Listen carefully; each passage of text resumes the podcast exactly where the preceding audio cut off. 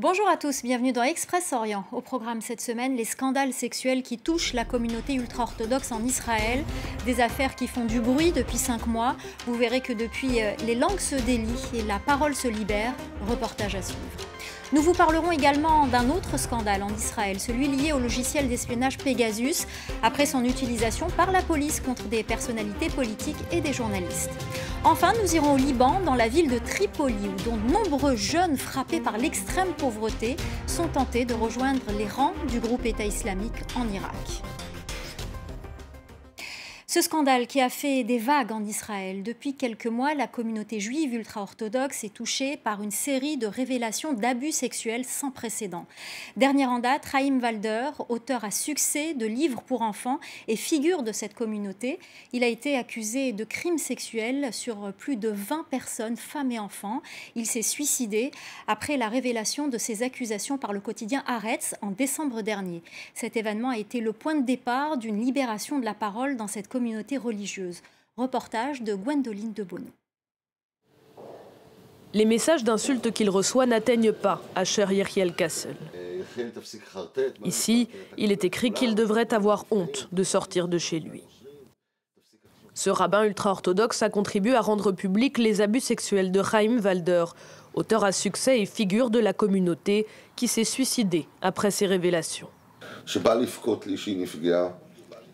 Une femme est venue me voir en pleurs pour me dire qu'elle avait été abusée par Chaim Walder. Ensuite, ça a été un jeune homme violé par Chaim Walder, puis une femme agressée dans sa jeunesse. Et peu de temps, j'ai reçu toutes ces histoires, alors j'ai été voir les journalistes. Les paroles de ces victimes font écho à sa propre histoire. J'étais très jeune. J'avais 10, 11 ans. J'étais ce qu'on appelle un gamin à problème, turbulent. Alors, un ami de la famille a proposé son aide à mes parents. Il s'est servi de cette position et il m'a abusé sexuellement de nombreuses fois. Toutes les deux semaines, parfois chaque semaine, je ne pouvais plus rentrer de la yeshiva où j'étudiais sans qu'il ne m'agresse chez moi.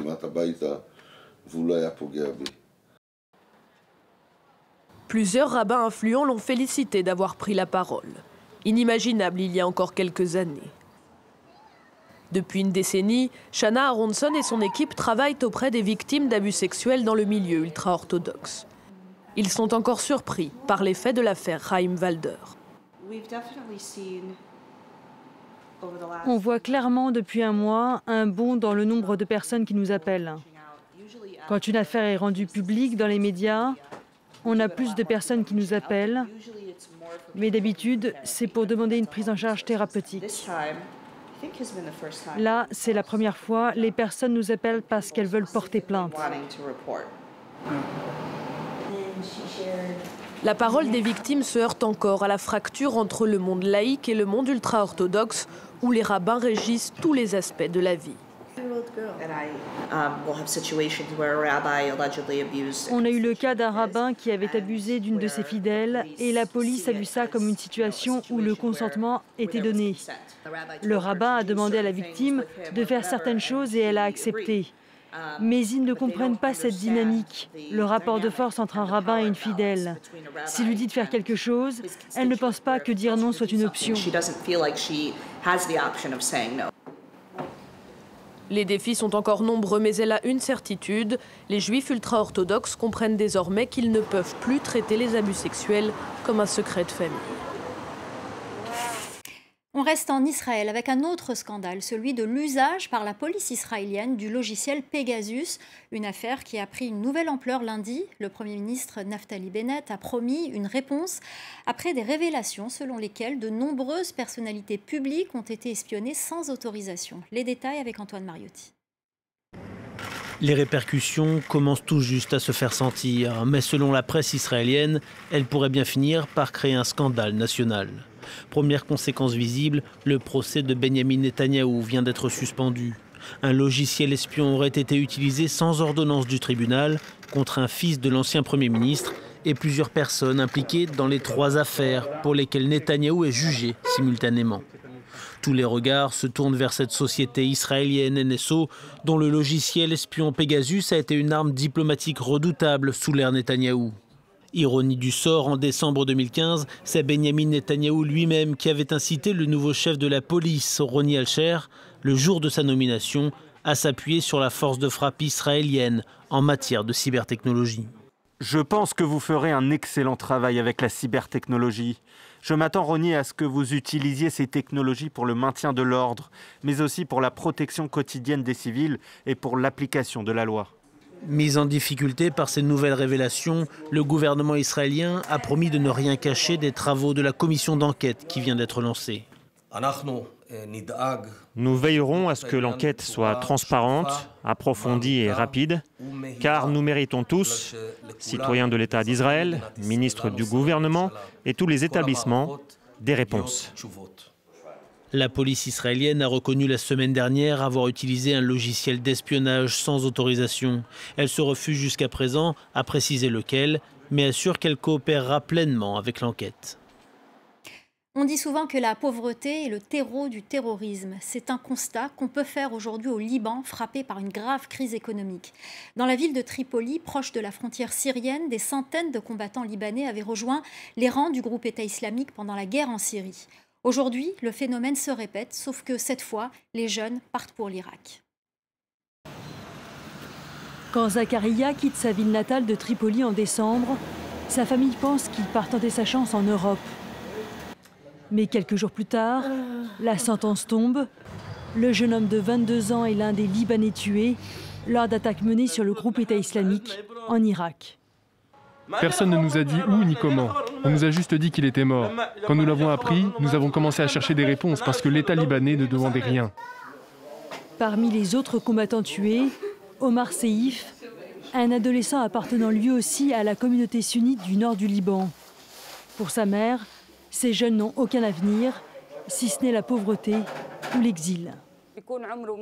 Quand un jeune homme de 15 à 30 ans ne peut pas se marier ou acheter quoi que ce soit, ou aller au restaurant, comme tout le monde, bien sûr qu'il va choisir la mort ou qu'il est une proie facile pour l'embrigadement.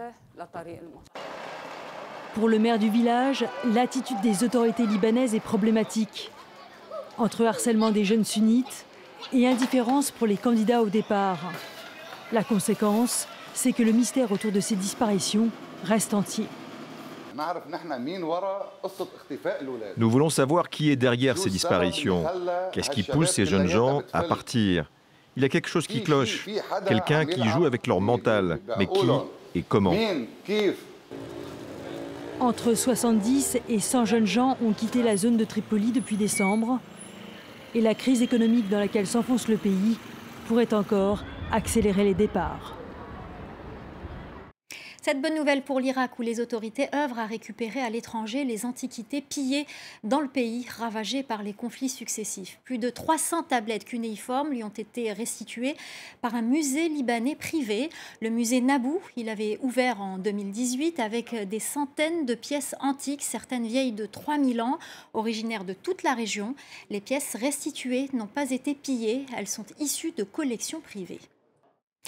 Avant de se quitter, on va vous parler de Dubaï Dubaï, cette chanson israélienne qui cartonne dans les pays du Golfe, interprétée par la comédienne israélienne Noam Schuster Eliassi.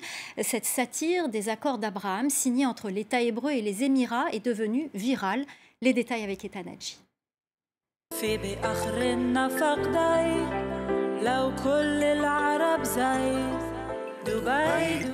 Elle chante en arabe avec quelques mots d'hébreu dans une satire des accords d'Abraham devenus virales. Et en particulier dans le monde arabe, où la comédienne israélienne Noam Schuster séduit avec ses prises de position contre la politique du pays. Dans un humour grinçant, elle critique la normalisation des relations diplomatiques entre l'État hébreu et des pays arabes, l'attrait pour les pétrodollars, alors que les voisins palestiniens sont ignorés.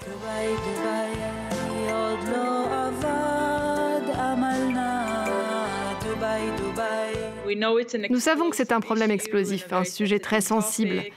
Bien sûr, améliorer les relations au Moyen-Orient peut être une chose positive, mais on n'ira nulle part si on ne parle pas d'égalité des droits pour les Palestiniens, de justice et de la fin de l'occupation. Un message qui trouve un écho certain parmi ceux qui s'opposent à la reconnaissance de l'État d'Israël sans un accord de paix avec les Palestiniens. Bravo Noam Schuster qui se moque des pays arabes qui ont trahi leurs frères palestiniens.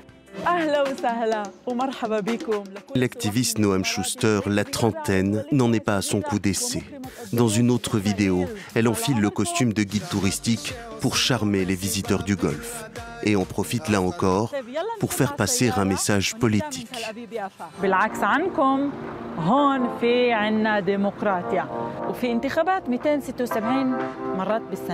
L'autre cible de ces parodies, le prince saoudien Mohamed Ben Salman, à qui Noam Schuster s'est adressé publiquement, non sans une pointe d'ironie. يقولوا لي يلا نعمة انت رح تتجوزي وهلا لما صار بديش اجيب بس اي حدا بدي اطلع لفوق ام بي اس اه ام بي اس مرحبا اسمي نعمة Des vidéos qui ont fini par créer un pont entre les détracteurs d'Israël et ceux des pays du Golfe. On termine par ces images de la déception des pharaons d'Égypte. Ils n'ont pas remporté la Cannes, la Coupe d'Afrique des Nations. Ils se sont inclinés face au Lion de la Teranga du Sénégal. Mohamed Salah n'aura pas suffi pour faire la différence. L'équipe égyptienne a perdu au tir au but. L'Égypte reste le pays le plus titré à la Cannes avec sept titres. C'est la fin d'Express Survient. Restez avec nous, l'info continue sur France 24.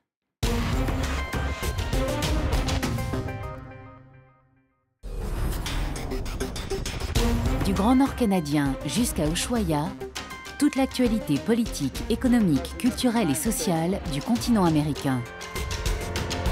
Cap Amérique, présenté par Elisabeth Alain, à regarder sur France 24 et France24.com.